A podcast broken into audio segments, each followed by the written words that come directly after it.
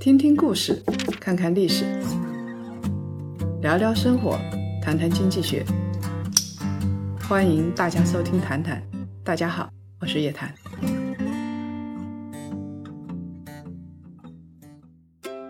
谭小们，周五好，欢迎来到牛熊交易所。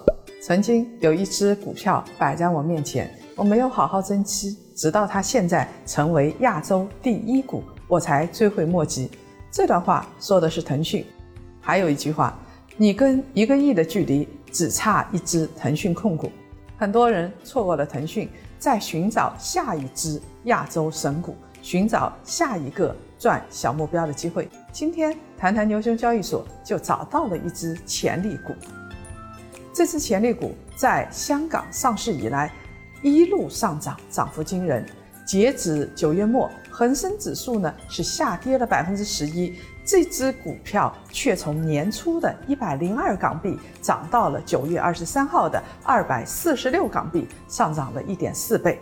没错，很多朋友已经知道了，我说的就是美团。美团市值高达一点五万亿，稳坐中国互联网上市公司市值第三的宝座，前两位是阿里和腾讯。跟阿里、腾讯不一样的是，阿里、腾讯已经人到中年，美团还年轻。深挖基本面、战略布局和行业成长，我们认为美团这家公司潜力还是很大。梳理美团一路暴涨的步伐，我们会发现这是一个进击的巨人。美团创立于二零一零年，六年后完成了一轮三十三亿美元的融资，估值超过人民币一千两百六十亿元，创下未上市公司的融资额新高。两年之后，美团在香港上市，定价六十九港币，市值约合人民币三千三百八十一亿。一上市就超过了中国传统电商的老二京东四百三十二亿美元的市值，短短两年，估值从一千两百六十亿上升到了三千三百八十一亿。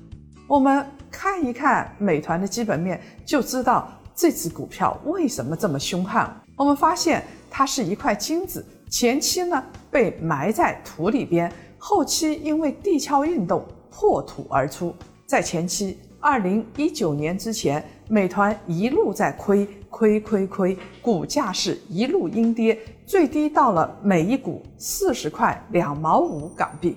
虽然在这么跌，我们发现美团潜力巨大，这样的公司股价下跌反而是入手的好机会。二零一八年，美团的净亏损是一千一百五十四点七七亿人民币，亏得血肉模糊，把普通投资者吓得不轻。但是外行看热闹，内行看门道。仔细看财报，我们就会发现，亏损的一千零二十二点三七亿是非经常损益，不是实际亏损。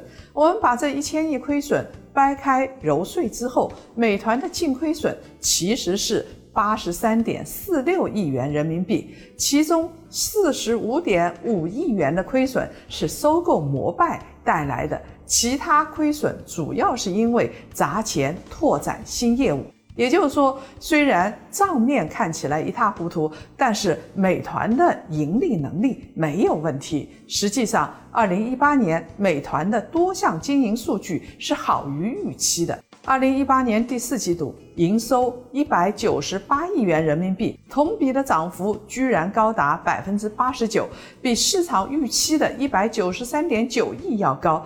而且，美团的主营业务餐饮外卖、到店、酒店业务已经合并，开始盈利。通过这样的亏损，我们看到了这只股票的高颜值，所以投资者还是非常认可的。二零一八年财报发布之后，到二零一九年年初，很多专业投资者开始买入美团的股价，从五十港币上涨到了一百一十多港币，不动声色的翻了一倍。美团没有辜负对他下注的人。二零二零年三月。美团发布了二零一九年的全年的财报，盈利四十六点五七亿人民币，万年的亏损王终于盈利了。从这时候开始，美团股价一路高潮迭起，基本面和股价双双超过预期。二零二零年是一个不一样的年份，疫情来袭，美团受的冲击按理是比较大的，像服务的餐饮业、酒店行业、旅游行业都受到严重的影响。但是美团依然给出了漂亮的财报，上半年的净利润是二十五点零二亿元人民币，同比增长了百分之四百六十三。股价也就疯狂上涨，最高的时候到了二百八十港币。现在股价呢已经稍有回落，到了两百四十港币左右。从美团上市到二零二零年的九月二十号，刚好是两年的时间，股价呢是从六十九港币上涨到了二百四十港币，涨了二点五倍。中国互联网市值前三：阿里、腾讯。美团、阿里是传统的电商龙头，腾讯呢是社交领域的龙头，美团是互联网服务的龙头。中国的互联网行业进入了 ATM 时代。我们讲完了美团的基本面和股价表现，要讲一讲檀香最最关心的问题：那美团还能买吗？很多人担心美团的滚动市盈率实在是太高了。二零二零年九月二十二号收盘，美团的滚动市盈率是三百八十点六，远远高于阿里的二十九点六和腾讯的四十三点一。看起来买阿里和腾讯更合适，这个数字太夸张，被高估了。但是我们如果换一种估值方式呢，就觉得没有那么夸张。我们不用市盈率来给美团估值，用市销率来给美团估值。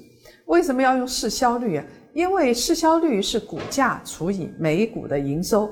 成长中的互联网公司可能好几年不赚钱，或者赚钱很少，但是大家依然认可它的前景。这个时候用市盈率的估值啊，有可能会失真。最典型的例子就是亚马逊。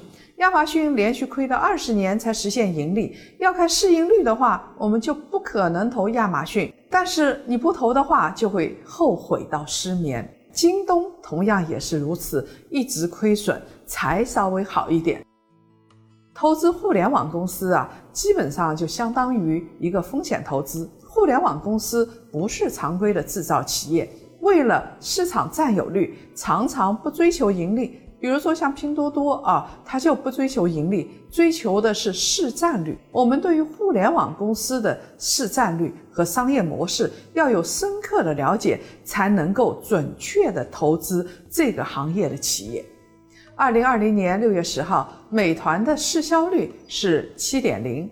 我们来看看跟美团相比而言，同样的公司呢，互联网细分行业的龙头阿里是六点三。腾讯呢是七点七，美团的同业竞争对手携程五点零，同城易龙是三点七。市场会给头部企业、龙头企业一定的溢价，所以呢，美团这样的互联网生活服务业的龙头市销率是七点零，跟阿里呢相差不多，略低于腾讯，算是一个相对合理的估值。随着成长性的消失。互联网企业也会开始盈利的，这时候呢，它的 P/E 值就会慢慢的下来。现在美团的 P/E 值确实是比较高的。有券商发布了研报，分析美团三年来的经营情况，根据三年的经营情况进行了一个估值。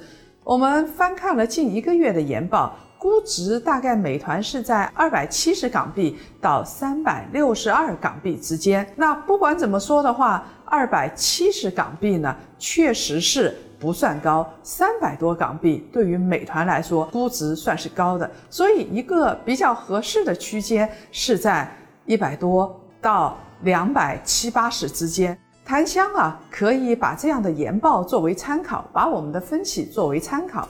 啊，但是呢，投资有风险，入市需谨慎。美团近期是有技术性的回调的，这个回调还没有企稳。曾经啊，美团在大家的心目中只是一个送外卖的工具，现在居然发展成为互联网服务的生态巨人。外卖业务只是这个巨人的一个小心脏。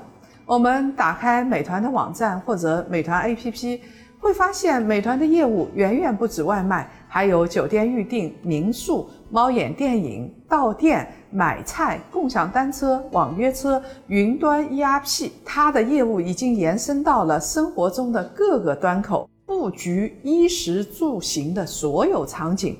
除了在衣这个方面，就是衣服啊。美团跟淘宝、拼多多啊相比是没有优势的，但是在食住行鱼这些方面，一个也没有落下，都有一点优势。我们现在半夜点个火锅，送个药，很多人脑子里边蹦出来的第一家公司啊，就是美团。美团为什么这么强大呢？它不光实力强，还野心巨大。为什么它处处以阿里作为对标？美团能不能撼动阿里的地位呢？为什么说美团我们认为潜力很大？以上的种种的问题，我们会在接下来的视频节目里给大家揭晓。好了，本期谈谈牛熊交易所的内容就先分享到这儿了。想看完整版的视频，想了解更多的干货知识吗？在首页搜索“谈谈之牛熊交易所”，点击购买就可以获得。二十期的完整独家的视频，关键是全是干货，我们不说虚的。那么咱们下次再见。